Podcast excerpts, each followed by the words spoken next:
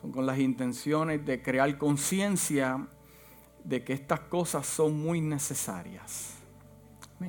Pero antes de entrar al mensaje, eh, quiero eh, dar un corto anuncio de victoria. Los testimonios son buenos, ¿verdad que sí? Y que Félix está aquí en la casa hoy. ¿Qué usted no ha pasado este año y todavía Dios te tiene de pie? ¿Qué no ha pasado esa mujer al lado tuyo y, Dios la tiene de pie? Por eso es que no hay, no hay, no hay que preocuparse. Dios está en control. Este, Andrea ya está en la casa, si no me equivoco, ¿verdad? Qué bueno, qué bueno. En comunicación con ella y con su mamá y todo está en victoria. Testimonio que me dio su mamá ayer de esa muchacha. Eh, wow, wow, wow, wow. Tenía una obstrucción intestinal por causa de su enfermedad del tamaño de, una bola de béisbol. Mm. Cuando usted tiene aquí el, el doctor Héctor Ostolaza cuando usted tiene obstrucción abdominal, eso es un problema. Una de las cosas que le va a pasar es que comienza a devolver todo lo que se come. ¿Por qué? Porque no. Sí. Bueno, yo pasé por algo semejante. Me cortaron un pie y medio de intestino, se me complicó, se me torció, tuvimos que volver al hospital, estuve dos semanas hospitalizado, hasta que el doctor me dijo, mira, mm, Tenía la barriga que parecía que era 42 de pantalón. Eh, nada pasaba. Hasta que me llamó un pastor y me dijo, ¿qué tú haces? Yo le dije, estoy aquí en mi casa. Me dijo, tienes las ventanas cerradas. Estás en la oscuridad. Levántate, prende todo, abre, abre ventana, vete a caminar. Y cuando hice eso y tomé una actitud de victoria en medio de, en medio de mi oscuridad, esa misma noche estaba durmiendo y yo sentí como que algo en mi estómago hizo. Yo dije, wow, aquí es. Pero me di cuenta que comenzó con mi actitud. Hay milagros que comienzan con nuestra actitud. Y qué bueno pues que esta muchacha eh, tiene buena actitud porque eh, a nosotros los adultos nos duele un tobillo y no queremos ir a la iglesia. Pero yo vi a esa niña aquí en esta iglesia con un malestar violento. Pero como Dios honra a los que le honran. Dale a Dios primero aunque estés en pobreza. Dale a Dios primero en su tiempo, aunque pienses que tú no tienes tiempo. Dáselo, dáselo. Ponga a Dios primero en todo, eso no te cuesta nada. Para que veas que en el día malo eres prioridad también. Eres prioridad también. Amén. Pero tengo algo para ti en esta mañana y comenzamos, eh, eh, añadimos a lo que estábamos hablando la semana pasada. Eh, Dios ha estado hablando a la iglesia. El, jueves pasado hablamos que mira que nadie te engañe. Herramientas para evitar que, el pueblo de Dios sea engañado. Te van a tratar de engañar, te van a tratar de, obstruir lo que Dios ha puesto eh, en tu mente, en tu corazón. Eh, en este tiempo se levantarán muchos diciendo Dios dijo cuando Dios no ha dicho nada para confundirte. Son personas que en un tiempo Dios los usó, pero ahora se están moviendo porque conocen, no porque Dios está hablando, conocen la técnica. Y se mueven por eso. Y, hay que tener cuidado, iglesia, porque engañarán al pueblo. Se, va a dividir iglesias por causa de profecías que Dios nunca habló. Pero qué bueno que este pueblo lo instruimos. Amén. Lo instruimos no con mi opinión, no con la verdad de la palabra. Y para que usted esté pendiente de que el enemigo anda por ahí buscando, si no lo coge por el adulterio, fornicación, lo va a engañar, le va a crear unas imágenes. ¿Cuántos no son fortalecidos en el Señor? No hay casualidad que te esté dando por tus hijos. Pero qué bueno que el Señor siempre al final nos dará la victoria. Padre, te damos gracias por tu palabra.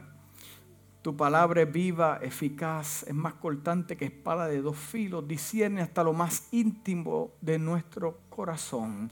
Te pedimos en esta hermosa mañana, Dios mío, que tu palabra sea viva en nuestro corazón. Danos una experiencia inolvidable en esta mañana. Hablamos de tu presencia y, yo puedo ver en mi espíritu como en esta semana muchos tomaron esto en serio, hicieron cambios Puedo ver en mi espíritu que muchos hicieron cambios y por lo tanto verán cambios. Gracias Padre amado, porque sabemos que vas a ministrar. No queremos escuchar palabra de hombre, queremos escuchar palabra tuya. Padre amado, aunque sea una palabra, un decir que te glorifique tu nombre desde esta plataforma, en el nombre de Jesús. Y la casa dice, hablamos la, la semana pasada, comenzamos eh, diciendo que muchos de los mensajes eh, que, puedo escuchar, no todos, pero bastantes de los que escuchamos en, los altares en el día de hoy, son diseñados eh, para enseñarte a, a, prepararte para el día bueno. Todo el mundo espera el día bueno. ¿A cuánto le gusta el día bueno? Es como el día de pago. Estás contento. Oye, puedes pasar el día más feo con tu jefe, pero el día de pago siempre es bueno. A nadie le gusta el día de recorte de empleados. Nadie le gusta el día malo. A mí no me gusta el día malo. Pero la Biblia a mí me enseña que antes de que llegue la bendición, el día malo siempre va, va, va, va, va como dicen en mi país, va a asomar el hocico. Pero eso me dice a mí que hay algo detrás. Entonces nosotros nos concentramos en el día malo, mira lo que pasó, mira lo que perdí, pero no sabes que lo que viene detrás, mira lo que te van a añadir, lo que te van a multiplicar, cómo vas a crecer en tu fe, cómo va a aumentar. Y hoy muchos de los mensajes que yo puedo escuchar es prepararte para que la profecía que Dios te dio se cumpla. Y no hay nada malo con eso. Pero no nos enseñan que antes que esa palabra se cumpla vas a llorar. Vas a pasar muchas cosas. Se te van a enfermar hijos. Te vas a enfermar. En el camino van a pasar muchas cosas. Pero Dios te dice y te da, eh, te da un tipo de luz, un tipo de color. Eh, pero no te va a decir eh, los detalles pero qué bueno que, Dios está siempre en la disposición de darnos ciertas herramientas para poder ministrar.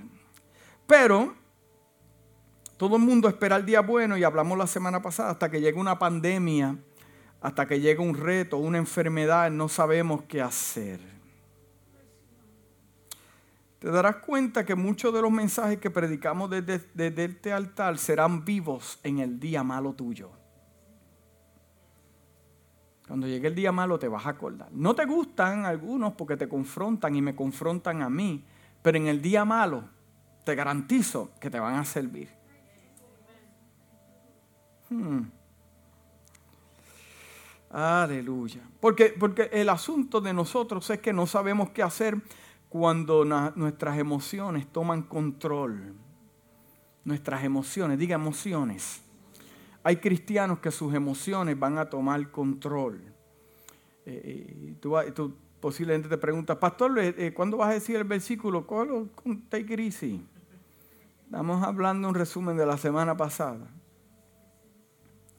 pero las complicaciones que nosotros pasamos como hijos de Dios nos enseñarán rápidamente, diga rápidamente, eh, que hay cosas que podemos hacer nosotros y otras requieren la intervención divina de Dios. Hay cosas que podemos hacer usted y yo, pero hay otras que requieren, no hay negociación en cuanto a esto, no va a cambiar, requiere la intervención divina de Dios para cruzar al otro lado. ¿Cuántos dicen amén? Y hablamos la semana pasada sobre Moisés, ¿te acuerdas de la columna de fuego? La columna de humo de día y de noche. Jehová era el que los guiaba. hablamos de la importancia de la presencia de Dios. ¿Cuántos experimentan la presencia de Dios? ¿Cuántos pueden experimentar la presencia de Dios en tu tristeza? En tu prueba, en tu enfermedad. Es como a nosotros nos enseñaron en los tiempos de antaño. Wow. Que en los coritos todo el mundo brincaba y danzaba. Y eran los mismos que en el conflicto, el conflicto afuera no sabían qué hacer. Porque establecían una revelación a base de la emoción, pero no a base del conocimiento bíblico que te ayuda a trabajar con este tipo de conflicto. Y hablamos de Moisés. Eh, eh, eh, escuche bien claro, escuche bien claro. Para que pueda conectar una cosa con la otra, tiene que escuchar el mensaje de la semana pasada para que lo pueda conectar. Amén. Eh, eh, Moisés, escucha bien, fue criado con los egipcios. Moisés fue criado con los egipcios. Moisés conocía sus métodos. Moisés conocía su cultura. Moisés conocía su lenguaje. Moisés conocía su religión. Escuche bien, Moisés caminaba con gente importante. Moisés se consideraba como un hijo del reinado egipcio. Wow. Conocía las entradas y las salidas de la ciudad. ¿Cómo yo puedo llegar a este lugar? Moisés decía, es fácil. Yo he estado aquí desde niño. Aquí, vas a la izquierda, vas a la derecha y ahí vas a encontrar, a encontrar un río. ¿Cómo sabe río? Yo estuve en ese río. Ten cuidado, hay cocodrilos mira, pero haz esto, haz esto, muévete, porque estuvo ahí desde niño. Conocía los métodos de la ciudad. Hmm. Escuche bien, Moisés comía a la mesa del faraón. Estaba en las fiestas con el faraón. Pero ese conocimiento humano no era suficiente útil. Escucha bien claro, iglesia. Te voy a librar un dolor de cabeza en esta mañana. Escuche bien. Pero ese conocimiento humano no era suficiente útil para con lo que se iba a enfrentar.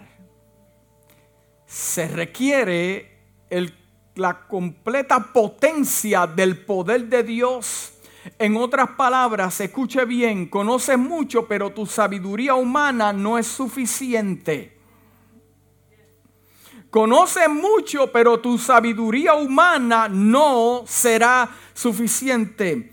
Hermano, te lo garantizo que hay batallas que tienes que pelear con tus manos Sí, amén. Vas a tener que hablar algunos momentos, pero hay otras que vas a tener que pelear de rodillas.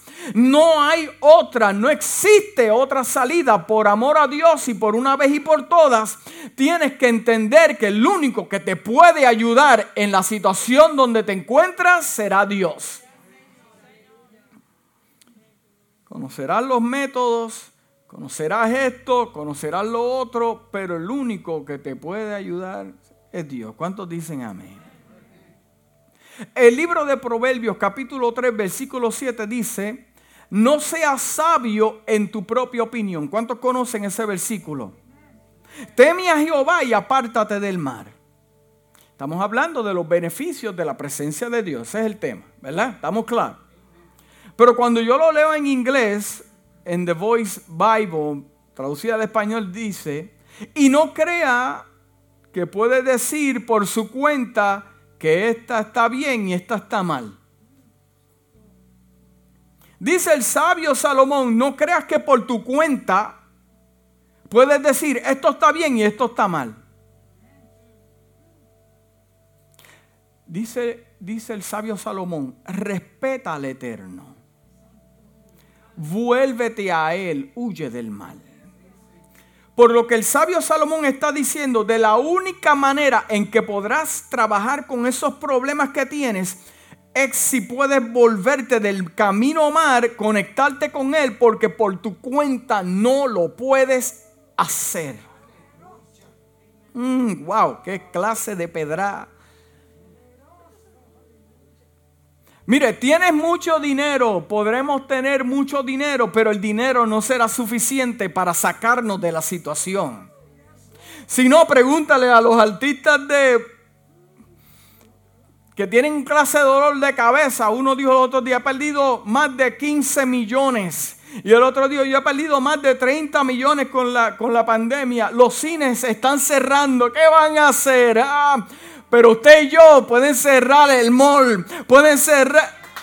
Pueden cerrar los cines, pero, pero en su casa usted tiene tremenda fiesta con el...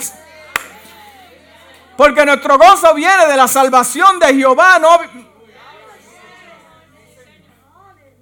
Porque hay gente que compra a otra gente a base de dinero, compra las situaciones a base de dinero. Eso no funciona en este asunto. Y si Dios permitió que entraras en el desierto, no lo vas a poder resolver a fuerza de dinero.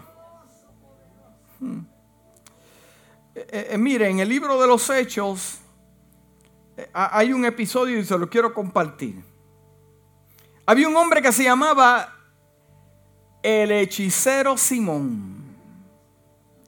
Fue Felipe un día a una aldea y, predicó el Evangelio y Simón, que llevaba tanto tiempo, oye, era un máster haciendo hechicería. Oye, y las pegaba. Las pegaba, así como algunos profetas de hoy en día que las pegan. Eh, eh, eh, sí, sí, el hechicero Simón tenía un buen negocio. Engañaba a la gente, decía, mira, eh,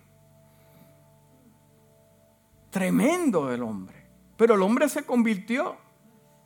Llegó eh, Felipe y, tremendo mensaje. Dios lo usó, testimonio poderoso. Y, Simón levantó la mano. Yo quiero aceptar a Cristo como mi Salvador. Pasa al frente. Y pasó Simón y se convirtió a Simón. Pero usted sabe algo, Simón siguió con las malas costumbres. Porque el pasar al altar y recibir a Cristo como tu Salvador es bueno, pero usted tiene que buscar su presencia. Pedir el Espíritu Santo en su vida, que es el que le va a ayudar. Dice la palabra que el mismo Espíritu nos enseña. Pero anyway, volvemos al, hermano Simón. El hermano Simón ya parece que ya daba ofrenda y daba diezmo y el hermano Simón estaba bien envuelto. Pero con las mismas malas mañas. Pero dice la palabra que se encontró con Pedro y Juan. Esta gente no juega. Esta gente son el mero mero. Y llegó Pedro y Juan a ministrar, ministrar el Espíritu Santo. Y vieron las maravillas. ¿Y dónde estaba Simón? Observando. ¿Y dónde estaba Simón? Observando. Y Pedro y Juan impartiendo manos, ungiendo con aceite, y los milagros poderosos, y la gente salvándose, y los cojos caminando, y los ciegos viendo. ¿Y dónde estaba Simón? En una esquina mirando. ¡Mmm! ¡Wow! ¡Qué tremendo!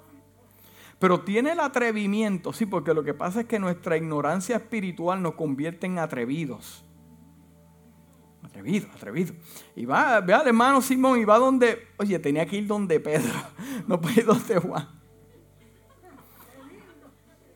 Fue donde Pedro y le dijo, oye, ven acá, eh, ¿qué yo puedo hacer? ¿Cuánto dinero yo necesito? ¿Cuánto dinero yo necesito para comprar lo que tú tienes? Mm, ay, chacho. Se le encendió la ira santa. ¿Quiénes saben cuánto saben lo que es una ira santa? Santa, sí, una ira santa. Aquellos que tienen celo por Hashem, aquellos que tienen celo por Dios. Y se cripó al hombre le dijo, mira, pero ven acá que tú te crees. Entonces, donde Dios no se compra. ¿Tú sabes cómo se compra esto? En otras palabras, de rodillas, con lágrimas, llorando, para que Dios entonces te respalde como nos respalda a nosotros. Así que mira, perece tú y tu dinero. Si yo le llego a hablar a alguien así, o usted en la iglesia, pero usted sabe lo que trajo a la vida de, Simón, hablarle así, arrepentimiento.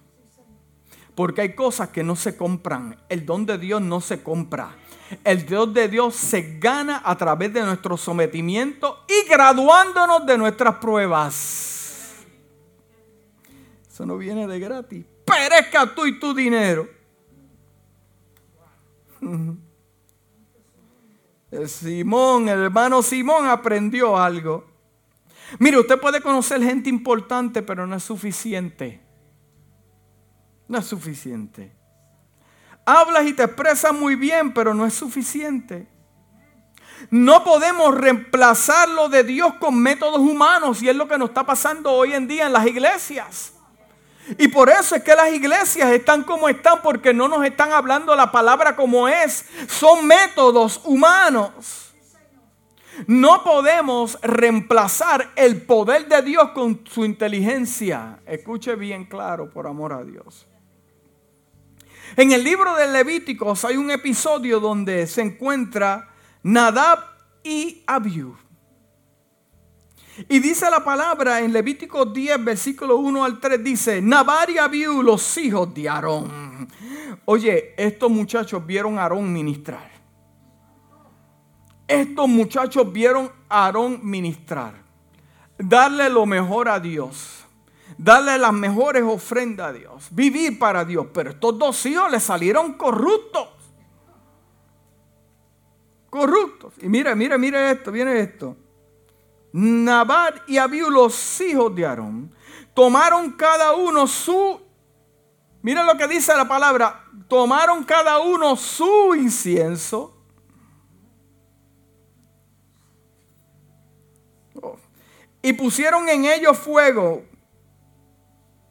Hay otras versiones que dicen incensario y pusieron en ellos fuego sobre el cual pusieron incienso y ofrecieron delante de Jehová fuego que extraño. Fuego extraño que él nunca les mandó. ¿Sabe por qué nos metemos en problemas? Porque hacemos cosas que Dios nunca nos mandó. Si Dios le dijo a sus discípulos y a la iglesia primitiva, no salgan de aquí hasta que sean revestidos del poder del Espíritu Santo para que sea efectivo, porque nos movemos antes de que llegue la visitación para darnos las herramientas para movernos a ese nivel. ¿Por qué es que nos pasa lo que nos pasa? Porque te mueves a la prisa y hacemos cosas que Dios nunca te dijo que hicieras. Mire lo que, mire lo que pasó, mire lo que pasó. Mire lo que pasó. Y salió fuego delante de Jehová y los quemó. Y murieron delante de Jehová. Entonces dijo Moisés a Aarón, esto es lo que habló Jehová diciendo, en los que a mí se acercan me santificaré y en la presencia de todo el pueblo seré glorificado. Y Aarón no tuvo más remedio que, mire, la boca. En el libro de Zacarías capítulo 4 versículo 6, el ángel le da una visión al profeta Zacarías y en resumidas palabras le dice, este es, es, el significado de la visión que te he dado. Entonces respondió y me habló diciendo, esta es la palabra de Jehová a Zorobabel que dice, no con ejército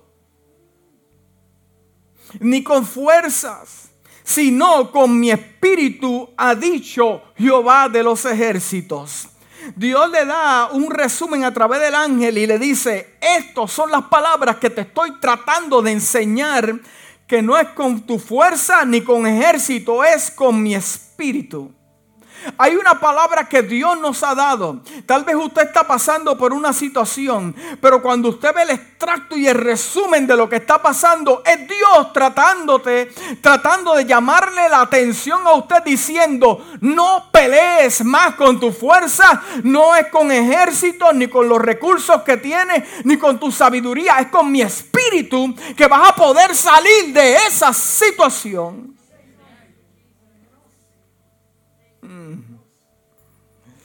Cuando te encuentres en retos,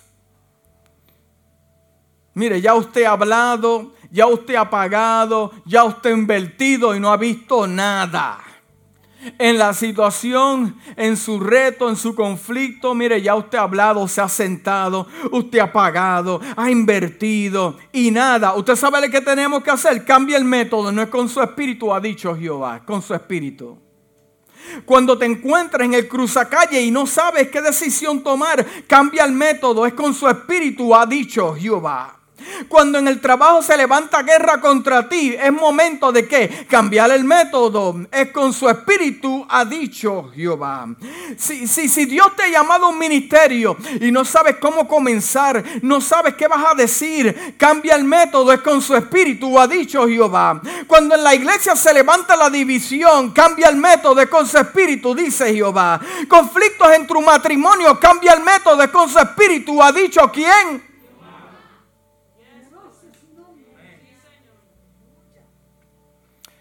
Estos son los beneficios de tener la presencia de Dios en nuestras vidas. Hmm. Porque donde está el Espíritu de Dios, donde está el Espíritu de Dios, dice el Salmo 16, versículo 11, me mostrará la senda de la vida. En tu presencia hay plenitud de gozo, delicias a tu diestra para siempre. Porque donde está el Espíritu de Dios, hay que plenitud de gozo.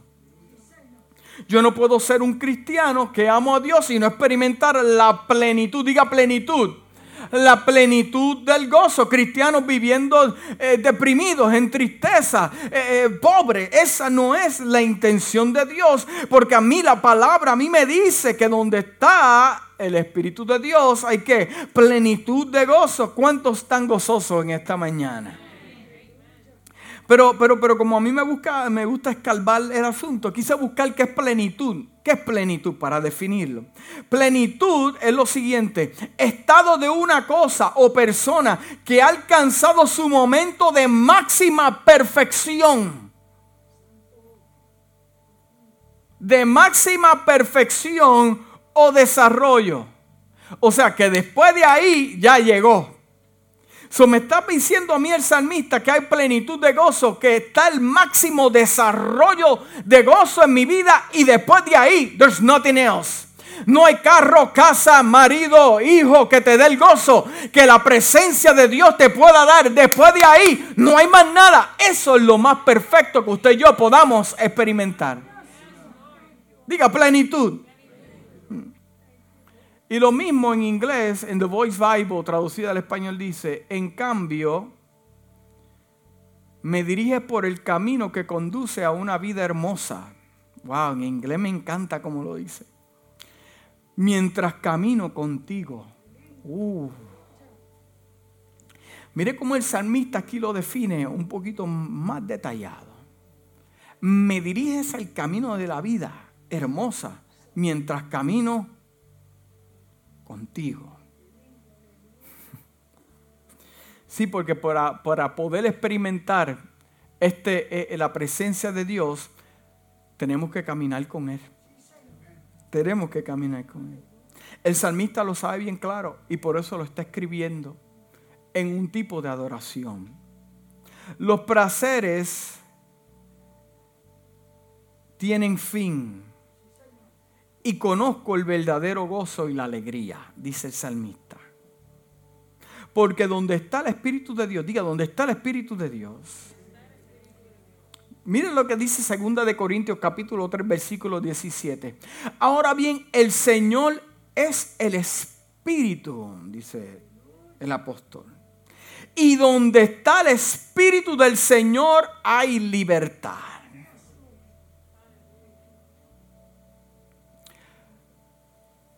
No es la imposición de mano del pastor solamente que te puede traer liberación. Si verdaderamente experimentamos la presencia de Dios en nuestra vida, tendrás libertad. Tendrás libertad de lo que te da, de lo que te está oprimiendo. Tendrás libertad de tu tentación.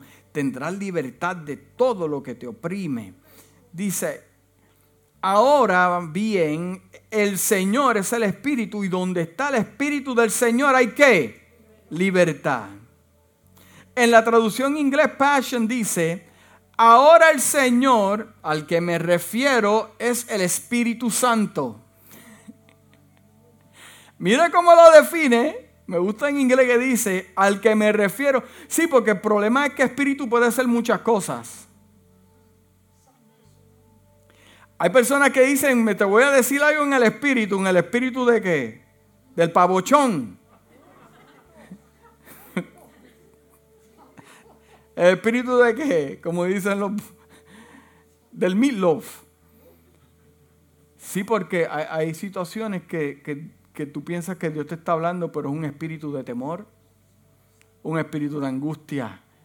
Eh, vivimos en un mundo físico, pero un mundo dominado por lo espiritual.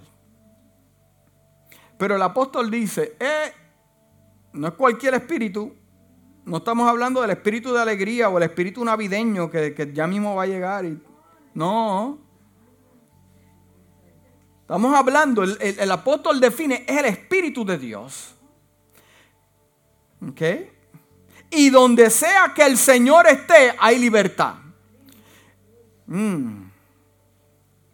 Señor de tu vida, hay libertad. Señor de tu familia, hay libertad. Señor de nuevo amanecer, hay libertad. Señor de nuestras finanzas, hay libertad. Señor de tus decisiones, hay libertad. Señor de tu ministerio, hay libertad. Señor de nuestras palabras, hay libertad. Señor de nuestras emociones, hay libertad. Señor de nuestro matrimonio, hay libertad. Señor de nuestras escuelas, hay libertad. Señor de nuestra nación, habrá libertad. Declaramos en esta mañana que Estados Unidos le pertenece a Dios. Declaramos en esta mañana que Venezuela le pertenece a Dios. Declaramos que Cuba, Colombia le pertenece a Dios. Declaramos que Puerto Rico le pertenece a Dios. El Salvador le pertenece a Dios. Santo Domingo le pertenece a Hashem. Guatemala le pertenece a Dios. Uruguay, Paraguay le pertenece a Dios. Chile le pertenece a Dios. Argentina le pertenece a Dios. Honduras, Panamá, México le pertenece a Dios. Y como le pertenece a Dios, le pedimos a Dios un derramamiento poderoso de su Espíritu Santo en estos tiempos de hoy. Esta nación le pertenece a Dios.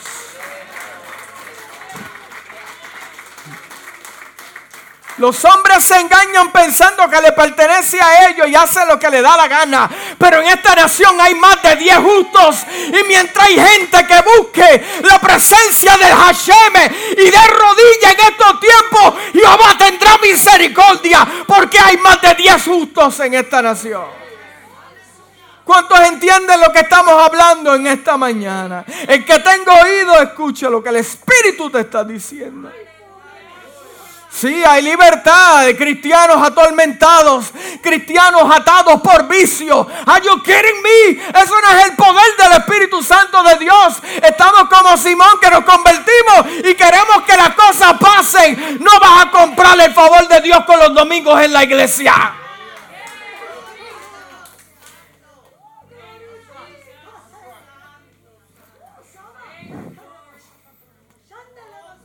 Hey. Pensamos que Dios nos va a libertar. Llegamos a la iglesia un domingo y Dios nos va a libertar. O no voy a orar en la semana, o no voy a meditar en el Señor en la semana. Y cuando llega la tentación y la prueba, entonces pelea con tu fuerza. Y por eso es que en el primer round te vas por la vía del knockout. Porque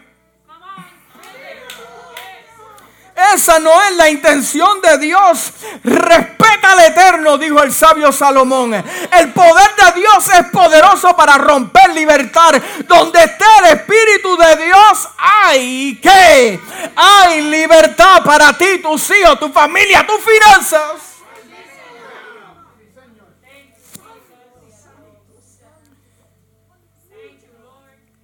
Sí. Donde está el Espíritu de Dios, la gente prospera.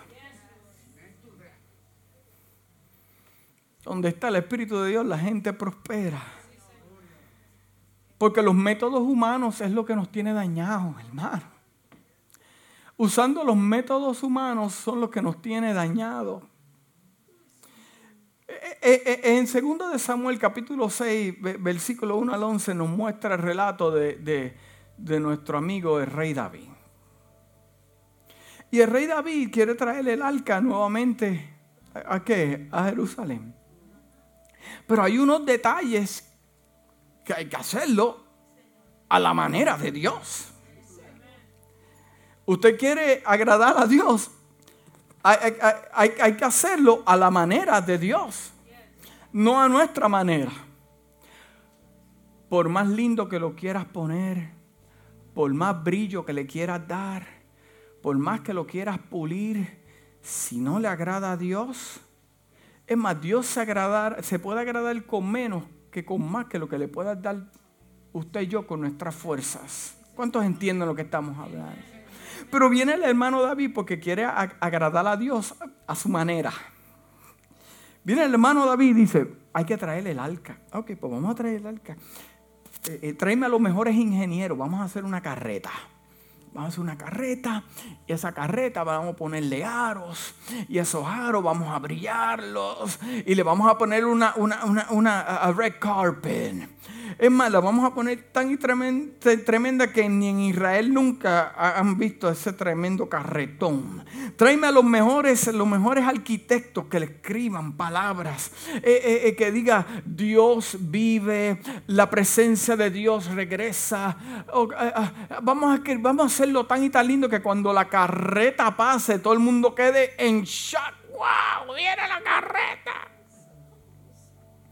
Y vienen y lo hacen así, tremendo carretón. Él lo aprobó y dijo, wow. Sí, porque el rey David tiene buenos gustos a pesar de su... Usted puede tener buenos gustos, pero... Eh, bueno, anyway. Eh, eh, pero, pero llega el carretón y lo ponen y vienen y, y, y ponen el arca encima. Y traen los mejores adoradores. Oh my God, Dios está hablando y traen los mejores adoradores y los mejores cantantes y los ponen al frente y todo el mundo con trompetas y adorando y la gente danzando y ahí David, wow.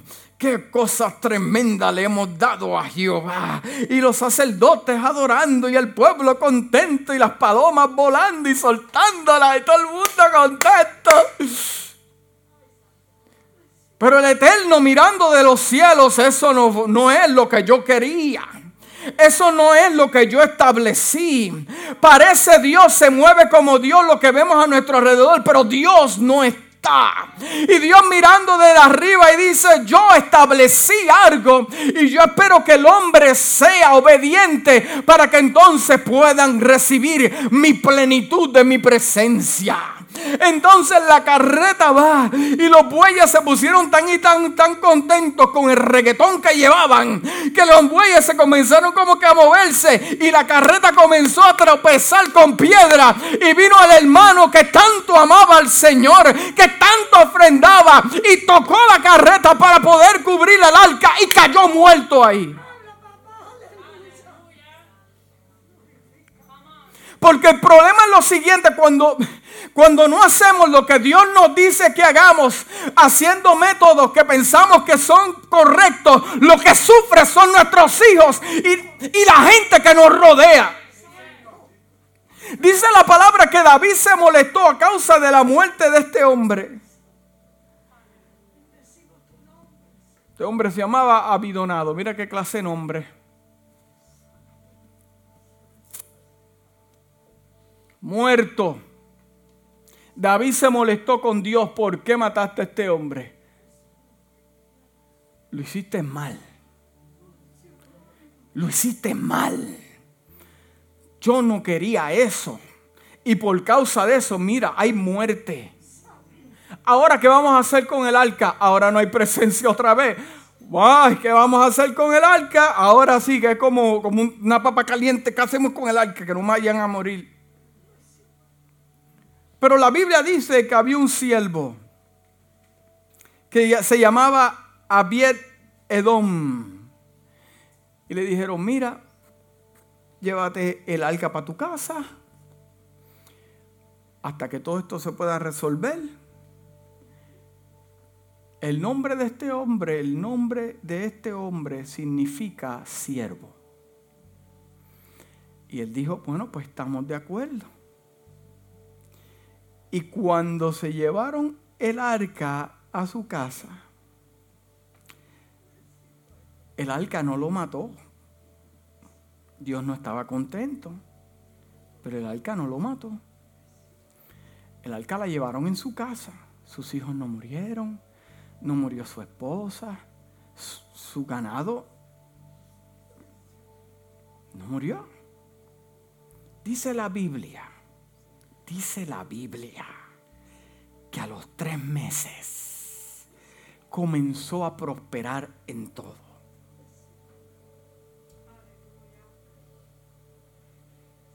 Three months. Three months. ¿Cuánto usted y yo nos llevamos peleando con una batalla? Años. Años. Años peleando con lo mismo. ¿Pero por qué?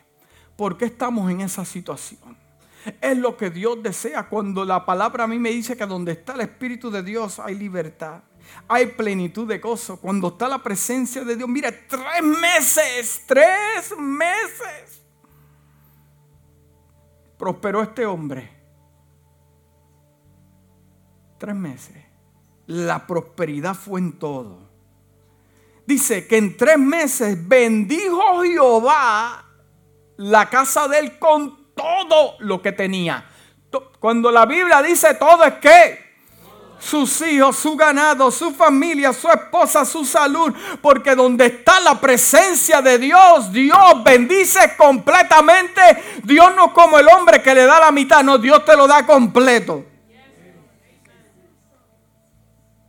Tres meses donde está la presencia de Dios. Escuche bien claro lo que le voy a enseñar en esta mañana. Eh, eh, bueno, ya usted sabe. Ya usted sabe. Cuando está la, la verdadera presencia de Dios en nuestra vida, no toma mucho tiempo en que veas cambios. No toma mucho tiempo. No toma mucho tiempo. No toma mucho tiempo. Yo siento en mi espíritu que Dios está ministrando con unos corazones en esta mañana increíblemente. Y Dios te está tocando tu espíritu y te está diciendo lo que tienes que hacer. Porque donde está la presencia del Espíritu de Dios no toma mucho tiempo en que veas cambios.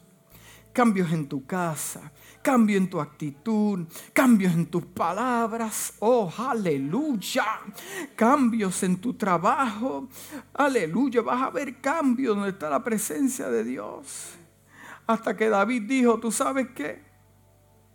Vamos a traerle el arca porque salía David al, al vecindario y miraba así por la ventana, esto soy yo acá, yo, y miraba la casa del hermano prosperando Lo que trajo una desobediencia, un hombre muerto, y lo que trae la obediencia, plenitud de gozo, salvación, libre. David dijo, no, no, no, no, no, no, no, no, no, no. No, no, no. Hay que traer la presencia de Dios acá otra vez. Hay que traerla. Hay que traer el arca del pacto nuevamente a la casa de la casa de Obed Edom, hay que traerla. Pero esta vez vamos a hacer lo que se supone que tenemos que hacer, como Dios lo estableció. Y ya con esto termino. Existe una relación de dos cosas que les voy a hablar. En estas dos cosas no existe casualidad. En ellas que caminen juntas. Lo que se supone que llevara el arca del pacto no fue una carreta.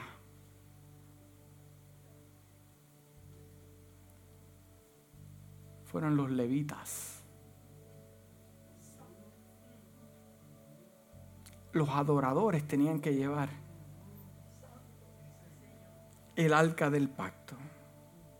Los levitas son aquellos que llevaban al pueblo a la adoración. Pero necesitamos entender, hermano, que me escuchan esta mañana, que usted y yo somos levitas. Y una de las cosas más poderosas que tenemos para provocar la presencia de Dios en nuestras vidas es la adoración. Si queremos ver a Dios moverse en la iglesia, esta casa necesita ser una casa adoradora. En el libro de Romanos capítulo 12 versículo 1 dice, por lo tanto hermanos, tomando en cuenta la misericordia de Dios, les ruego que cada uno de ustedes en adoración espiritual ofrezca su cuerpo como sacrificio vivo, santo, agradable a Dios. ¿Usted sabe algo? Para tratarlo de resumir lo más que pueda. El sacerdote entraba al lugar santísimo para sacrificarle a Jehová.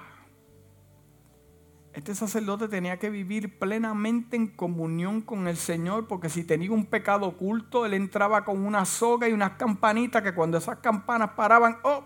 El hombre se fue a ajuste. Porque a Jehová no, no, no, no, no, no le podemos ofrecer cualquier cosa. Y el hombre entraba con una soga y lo tenían ahí. Y cuando plim, plim, plim, plim, se fue a ajuste. Cuando le daban al Señor, le daban lo mejor. Los mejores animales. Se lo daban al Señor. No animales cojos, como hacían en el tiempo después de Malaquías. Animales ciegos. No, no, no, no. Le daban lo mejor. ¿Y sabe lo que hacía Dios? Dice la palabra. Que Dios miraba desde los cielos y veía la ofrenda.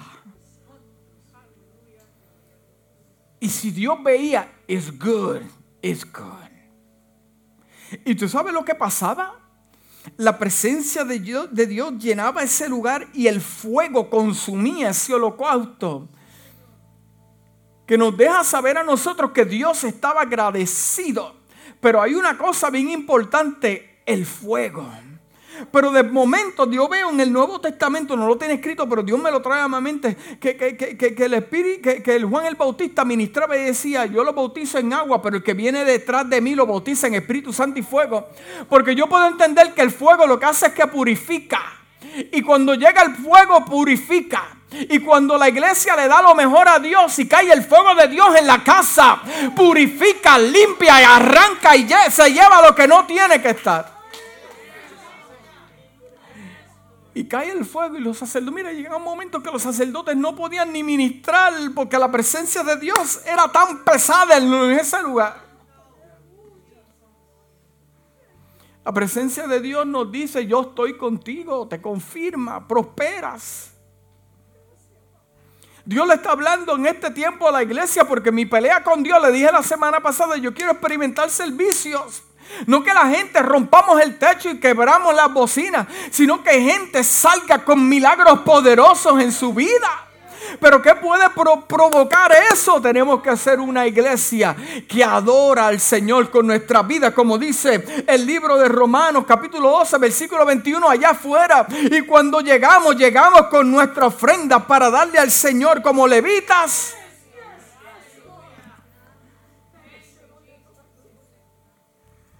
Mm. Pastor, ¿cómo yo puedo experimentar esa experiencia de su presencia? La llenura de su espíritu. En Lucas capítulo 11, versículo 9 al 13 dice, y yo digo, pedid y se os dará. Buscar hallaréis, llamar y se os abrirá porque todo aquel que pide, recibe, y el que busca, halla, y al que llama, se le abrirá. ¿Qué padre de vosotros, si su hijo le pide pan, le dará una piedra?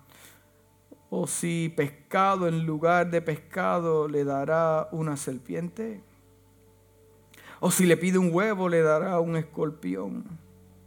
Pues si vosotros siendo malos, sabéis dar buenas dádivas a vuestros hijos, cuanto más vuestro Padre Celestial le dará el Espíritu Santo al que lo pida.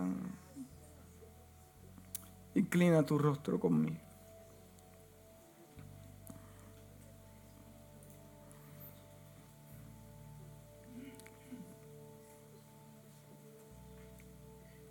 que salgamos de este lugar ya con una decisión establecida. Que salgamos de este lugar definidos que nosotros vamos a provocar a Dios en nuestras casas, nuestra familia, nuestro matrimonio, todo lo que tengamos. No a nuestra manera, a la manera que nos dice su palabra y lo que requiere Dios. Padre, yo te doy gracias por tu palabra. Me has hablado de gran manera. Has cambiado mi vida en estos mensajes. Yo te doy gracias porque le hablaste a la iglesia. Le hablaste a gente que nos ve a través de las redes sociales.